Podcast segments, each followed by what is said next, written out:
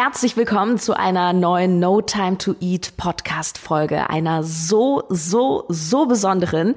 Denn heute ist ein großartiger Mann zu Gast, an dem ich schon seit Monaten dran bin, um ein Interview für dich aufzunehmen. Sein Name ist Michael Sebastian Kurt, besser bekannt als Curse. Er ist Rapper. Er ist systemischer Coach, er ist Buddhist, hat neben mir die beste Podcast-Stimme überhaupt am deutschen Podcast-Himmel. Und ja, du kannst von diesem Mann so manches über das richtige Essen lernen. Ich will nicht zu viel verraten, genieß einfach die nächste knappe halbe Stunde ein echter Ohrenschmaus. No Time to Eat, der Ernährungspodcast für Menschen mit wenig Zeit von Sarah Tschernikow. Hier geht es darum, wie du gesunde Ernährung einfach hältst und wie du sie im stressigen Alltag umsetzen kannst. Im Büro, unterwegs, zu Hause. Endlich ein vernünftiger Podcast. So, hier nochmal herzliches Hallo und Hallo Curse. Schön, dass du da bist. Dankeschön, vielen Dank für die Einladung. Ich freue mich sehr, dass ich hier sein darf. Wie geht's dir und was hast du heute schon gegessen? Was gab's zum Frühstück? Oh, heute Morgen habe ich äh, quasi Schichtdienst gehabt und meinen Sohn geweckt. Wir, mhm. wir machen das immer in Schichten. Und ähm, das heißt, ich hatte heute Morgen zum Frühstück äh, eine Scheibe Graubrot mit Avocado und Hüttenkäse. Mhm. Ähm, und dann hatte ich eben zum Mittagessen einen Salat. Das war so, was war denn das? Orange, Fenchel und noch irgendwie was. Zwei Cappuccini mhm. und einen Fruchtsaft. Und ich glaube zwischendrin auch nochmal Wasser. Das meiste davon klingt recht gesund. Wie wichtig ist dir so Ernährung? Also mir ist Ernährung sehr wichtig, hauptsächlich, weil ich unglaublich gerne esse. Das heißt, ähm, sowohl meine Geschmacksnerven als auch irgendwie meine körperlichen Reaktionen sind so darauf getrimmt, dass ich, wenn ich zu viel Junkfood esse oder mich zu schlecht ernähre, äh, dann laufen die Sturm. Also ich merke das immer direkt. Mein Körper gibt mir direkt Feedback während des Essens, spätestens nach dem Essen, ähm, wenn das, was ich gegessen habe, nicht so nicht so gut war. Deswegen achte ich da ganz natürlich drauf aus Selbstschutz. Sehr, sehr schön.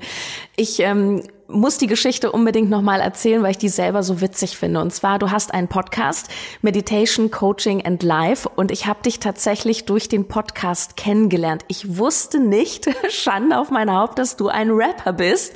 Und äh, meine Freunde alle so, was, du kennst Curse nicht? Der hat mein Leben geprägt, meine Kindheit. Ich so, ich, ich kannte, ich kannte dich nicht als Rapper. Also ich habe eigentlich so eine ganz andere Sichtweise auf dich. Um alle so auf den gleichen Stand mal zu bringen, würde ich gerne mal in dein aktuelles Album reinhören, damit wir wissen, sehr, sehr wie du noch so klingen kannst. Seiten zu füllen, durch meine Seiten in Höhlen. Am liebsten würde ich die meisten von meinen Seiten zerknüllen, in tiefe Schweigen gehüllt. Das lautloseste Brüllen, doch gibt sein, es fühlt, dann braucht sein, es sagt. Doch wer weiß, wie viel Zeit uns noch bleibt. Und alles, was du siehst, ist nur das, was du darin siehst. Was du hältst darin schnell, so wie Wasser, das fließt. Es gibt keine Garantie, jetzt oder nie. Und wer weiß, wie viel Zeit uns noch bleibt. Ich sag 3, 2, 1. Jetzt fragt sich vielleicht der ein oder andere, was hat ein Rapper im Ernährungspodcast zu suchen?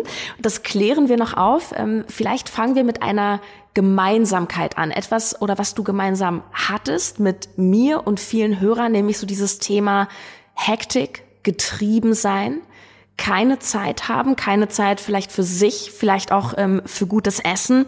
Ähm, du, ja, ich glaube, du hast sehr auf der Überholspur gelebt, oder? So dieses höher, schneller, weiter. Und du hast doch mal gesagt, du hattest un unbändigen Hunger. Nimm uns doch mal mit. Was heißt das? Wie hast du gelebt?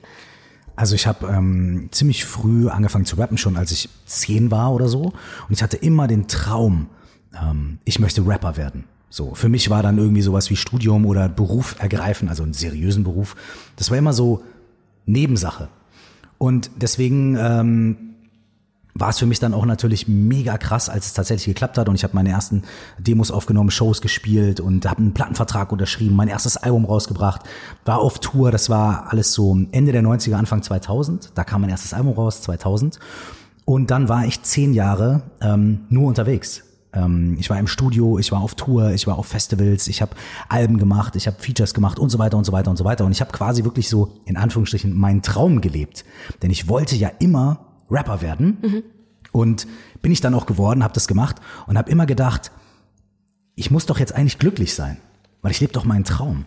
Und weil du hattest vermeintlich alles. Ich hatte vermeintlich zumindest mal mir meinen Lebenstraum erfüllt. Mhm Ne, was ist ja für ganz viele Leute so, okay, wenn ich mir diesen einen Lebenstraum erfülle, ne, wenn ich endlich das und das habe oder wenn ich endlich ein Haus kaufen kann oder so, dann bin ich glücklich. Und dann schiebt man so sein Glück immer so auf und wartet auf diesen Moment, ähm, wenn man dann endlich darf. Ne? Und ich habe dann in diesem Moment erlebt und durfte dann endlich, oder es war endlich so, okay, aber ich habe gemerkt, ich bin immer noch irgendwie nicht glücklich. Also irgendwas ist da. Und dann habe ich angefangen, zu versuchen, immer mehr zu machen. Also, okay, ich muss erfolgreicher sein. Okay, ich muss mehr Geld verdienen. Okay, es müssen mehr Leute auf ein Konzert kommen. Okay, ich muss mich selbst übertreffen und so weiter. Und dann äh, habe ich mir die Messlatten immer höher gelegt und immer höher gelegt und immer gedacht, hinter der nächsten Kurve lauert das Glück. Und ähm, wen wundert's? Ich bin immer unglücklicher geworden. Ähm, ich habe gemerkt, dass egal wie viel ich mich abstrampel, ähm, dass irgendwie mein Glück nicht hinter der nächsten Ecke liegt. Und ähm, ja, dann kam ein krasser Bruch in meinem Leben, als ich wirklich so kurz vorm Ausstand, weil ich mich selber wirklich ausgebrannt habe, ähm, dass ich den Stecker gezogen habe und gesagt habe, okay, ich muss mich erstmal resetten, habe dann meine Karriere an Nagel gehängt, mhm. habe mehrere Jahre überhaupt keinen Song geschrieben, keine Rap-Zeilen gemacht und habe wirklich mein, mal geguckt, was sind denn eigentlich die Sachen in meinem Leben, die ich die letzten 10, 15 Jahre echt vernachlässigt habe auf diesem, auf diesem auf diesem, auf dieser Überholspur immer Richtung Glück und habe ich vielleicht, bin ich vielleicht an meinem Glück längst vorbeigerauscht. Was hat dir gefehlt? Tja, das wusste ich in dem Moment nicht. Ähm, das musste ich erst mal rausfinden. Ich kann dir jetzt immer noch nicht genau sagen, was mir gefehlt hat, weil ich glaube, es war weniger, dass ich von irgendeiner, also dass ich irgendwo hätte mehr erreichen können, sollen, müssen oder so, ne? Sondern ich glaube, ähm, äh, dass Glück nicht etwas ist, auf das man sich in der Zukunft hinbewegt, sondern Glück etwas ist, was man ähm, in jedem Moment entwickelt oder nicht. Und dass das äh, nur eine Basisglück oder eine Basiszufriedenheit natürlich abhängig ist von äußeren Faktoren. Habe ich genug Geld, um mir Essen zu kaufen? Habe ich ein Dach über dem Kopf? Habe ich ein halbwegs gutes Netzwerk aus Freunden und Familie? Ne, mhm. Das ist, glaube ich, wichtig. Aber alles, was darüber hinausgeht, ähm, da machen dann die äußeren Umstände keinen Unterschied mehr. Also zwei Millionen auf dem Konto oder 100.000 auf dem Konto, habe ich nicht das Gefühl, dass das eine glücklicher macht als das andere. Und das ist jetzt nur ein plakatives Beispiel, aber was mir zu der Zeit damals gefehlt hat, ist äh, ähm, ein Blick dafür, dass, ähm, dass auch die stillen Momente und die Pausen äh, maßgeblich zum Glück und zur Zufriedenheit ja. beitragen. Wie oft hast du damals in dieser Zeit gesagt, ich habe keine Zeit? Ähm, sehr oft. Ja. So, ich habe sehr oft gesagt, ich habe keine Zeit. Ähm, vor allem immer in Phasen, in denen es bei mir sehr, sehr schnell zuging. Ich habe immer so Phasen. In manchen Phasen mache ich unglaublich viel und in manchen Phasen bin ich dann so eine richtige Couchkartoffel. Mhm. Ähm, und ich habe das sehr oft gesagt. Ich sag's aber heute. Ich habe heute auch manchmal das Gefühl, keine Zeit zu haben und so, aber es wirkt sich anders aus. Guck mal, hier ist der Unterschied. Früher hatte ich keine Zeit und habe dann gesagt, okay, ich habe keine Zeit. Und weil ich keine Zeit habe, kann ich mich nicht um mich selber kümmern und kann ich nicht das machen. Und deswegen fühle ich mich schlecht. Und dann bekomme ich nicht genug Schlaf. Und weil ich nicht genug schlafe, dann passiert das. Und deswegen bin ich schlecht drauf, wenn ich schlecht drauf bin, kann ich das nicht machen. Und da, da, da, so. Also ich habe gesagt, ich habe keine Zeit. Und dahinter kam irgendwie eine riesen Story, weswegen ich mich jetzt unglaublich schlecht fühlen muss. Und heute, der Unterschied ist, heute habe ich einfach dann mal nur keine Zeit. ja, so die Frage, wie, wie groß macht man das Thema auch? Oder? Ja ja, jeder selber. Ähm, in der Phase, als du keine Zeit hattest, wo du immer nach dem nächsten irgendwie gestrebt hast, wie war es da mit der Ernährung? Ähm, Rapper auf Tour? Also, ich sag mal so, bei mir ist es, ähm, ich habe schon recht früh, auch schon als kleines Kind, irgendwie angefangen, dass ich Essen geliebt habe. Ähm, Schön. Ich fand immer äh, gutes Essen gut. Also meine Eltern sind wirklich also fast nie mal ins Restaurant gegangen oder so. Und ich war immer der Einzige in der Familie, der gesagt hat, ey, lass uns doch mal irgendwie ins Restaurant gehen, lass es doch mal, weil mir das immer so gefallen hat, dieses formelle und dann sitzen und du kriegst so schönes Besteck und dann kann man was bestellen und dann ist so eine Atmosphäre, weißt du? Ich habe das immer geliebt. Also ähm, ich hatte dann irgendwie so einen Lieblingsgriechen und Lieblingsschnitzelladen und so, weißt du, wo ich als Kind immer hin wollte. Das heißt, Essen und gutes Essen ist für mich schon sehr früh irgendwie total wichtig gewesen. Weil für mich Essen und gutes Essen eine totale Quelle von äh, so Freude ist und Zufriedenheit und so.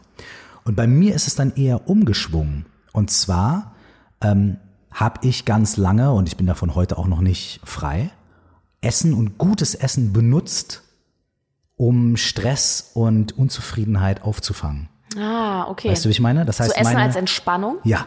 Das heißt, das heißt so, ich meine, ich verstehe das mittlerweile natürlich auch, ne, weil wenn du unter konstantem Stress stehst, dann denkt dein Körper ja, äh, er ist in Gefahr und er, er, er muss sich gegen irgendwas wehren und da ist irgendwie, ne? Und wenn du dann isst, dann bekommt der Körper das Signal, oh, alles ist in Ordnung. Weil ich kann mich locker machen, es ist genug Zeit und ich werde nicht vom Säbelzahntiger bedroht, sondern ich sitze hier anscheinend gerade am Feuer und esse was. Ja, oh, alles ist in Ordnung. Das heißt, Essen, gutes Essen kann auch wirklich sehr entspannend wirken.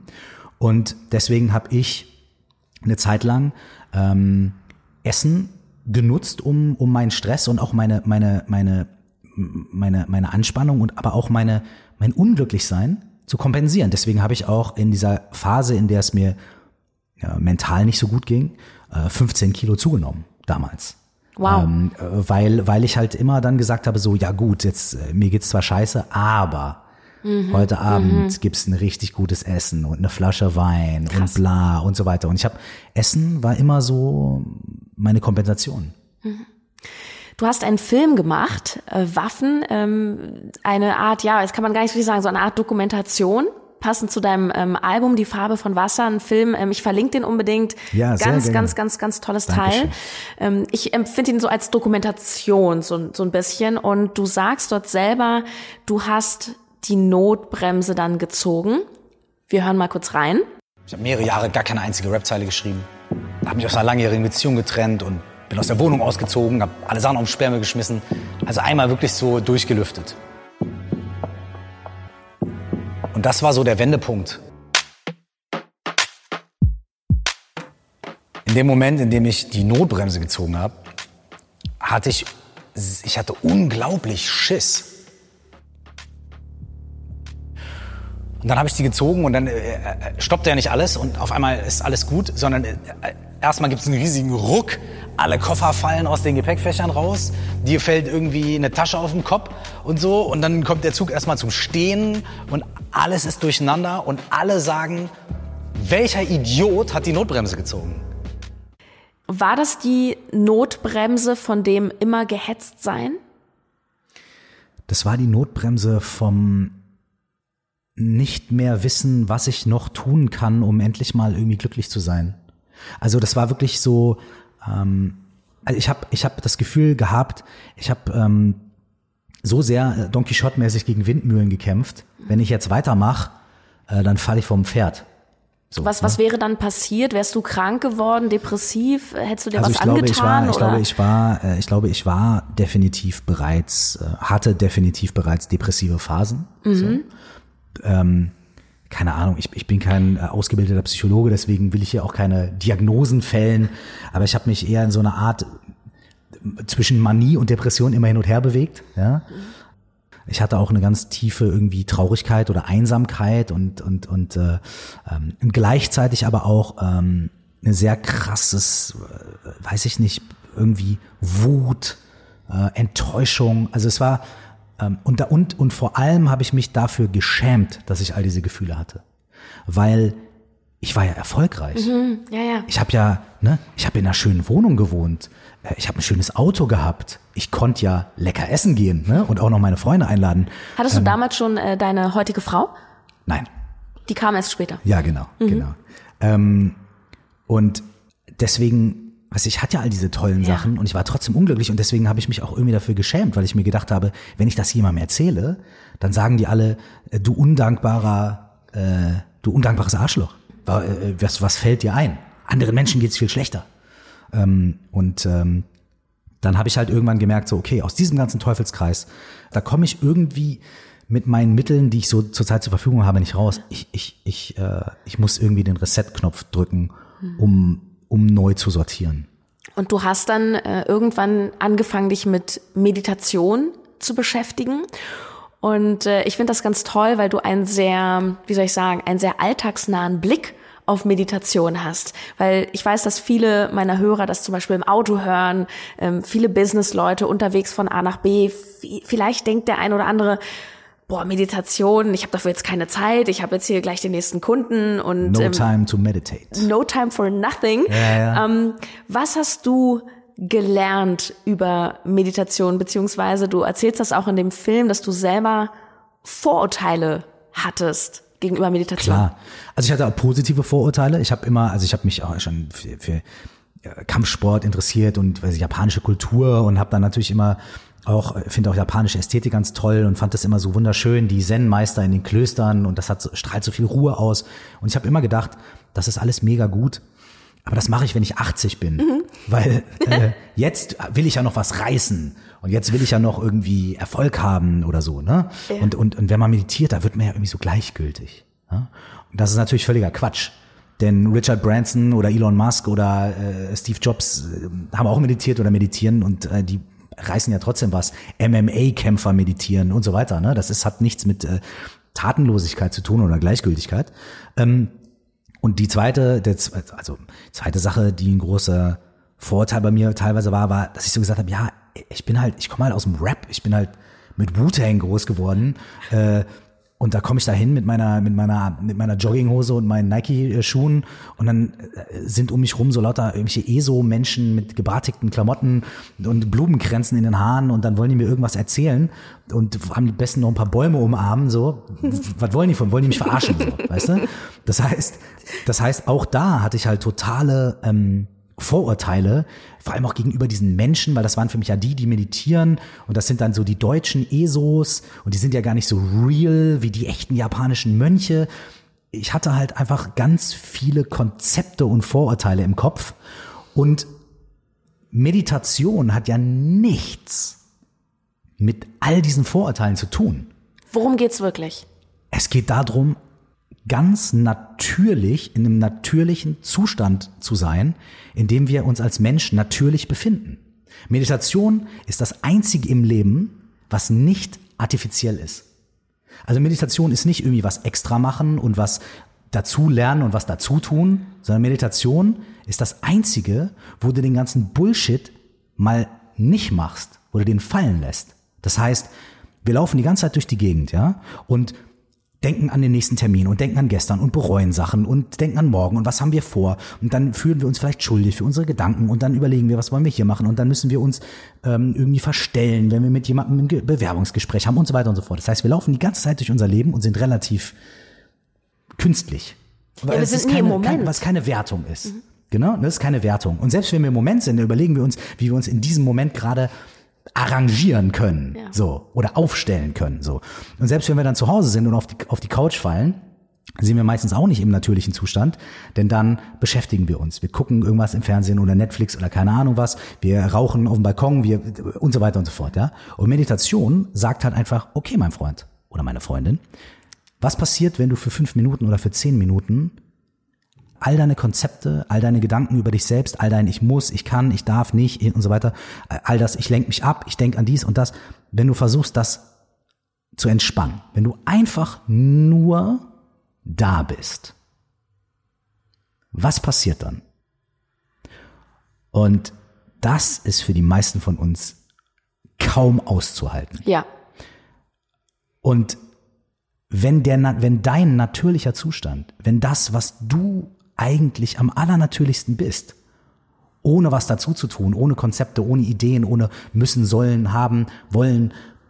Wenn das für dich kaum auszuhalten ist, was sagt es dann über dich aus? Was sagt es über dein Leben aus, wenn du das Gefühl hast, dass du selbst in deiner reinen Form mit dir selbst gar nicht irgendwie klarkommst? Und da setzt Meditation an und sagt, okay, mach mal ganz locker, so, wir müssen nicht sofort irgendwie den Secret Code knacken. Wir fangen erstmal langsam an. Wir fangen an, uns zu entspannen. Wir fangen an, mal zu atmen und mal ein bisschen Ruhe einkehren zu lassen, die Gedanken sich setzen zu lassen, den Stress, die ganzen Überlegungen, die dürfen sich erstmal setzen. Das ist ganz easy, ganz einfach. Da kann nichts schiefgehen. Und so fängt man an, über Entspannung und über so eine Art Runterkommen ein bisschen mehr Raum dafür zu schaffen, dass sich dieses ganze Chaos, was wir im Kopf haben, langsam entdröseln kann. Das heißt, wenn wir anfangen zu meditieren, haben wir erstmal ganz viel Chaos im Kopf. Und dann fängt das langsam an, sich zu entspannen. Und dann können sich langsam so ein paar Verkapptheiten von uns auflösen, ein paar Sachen. Dadurch entsteht mehr Ruhe, mehr Entspannung, mehr Klarheit, mehr Konzentrationsfähigkeit.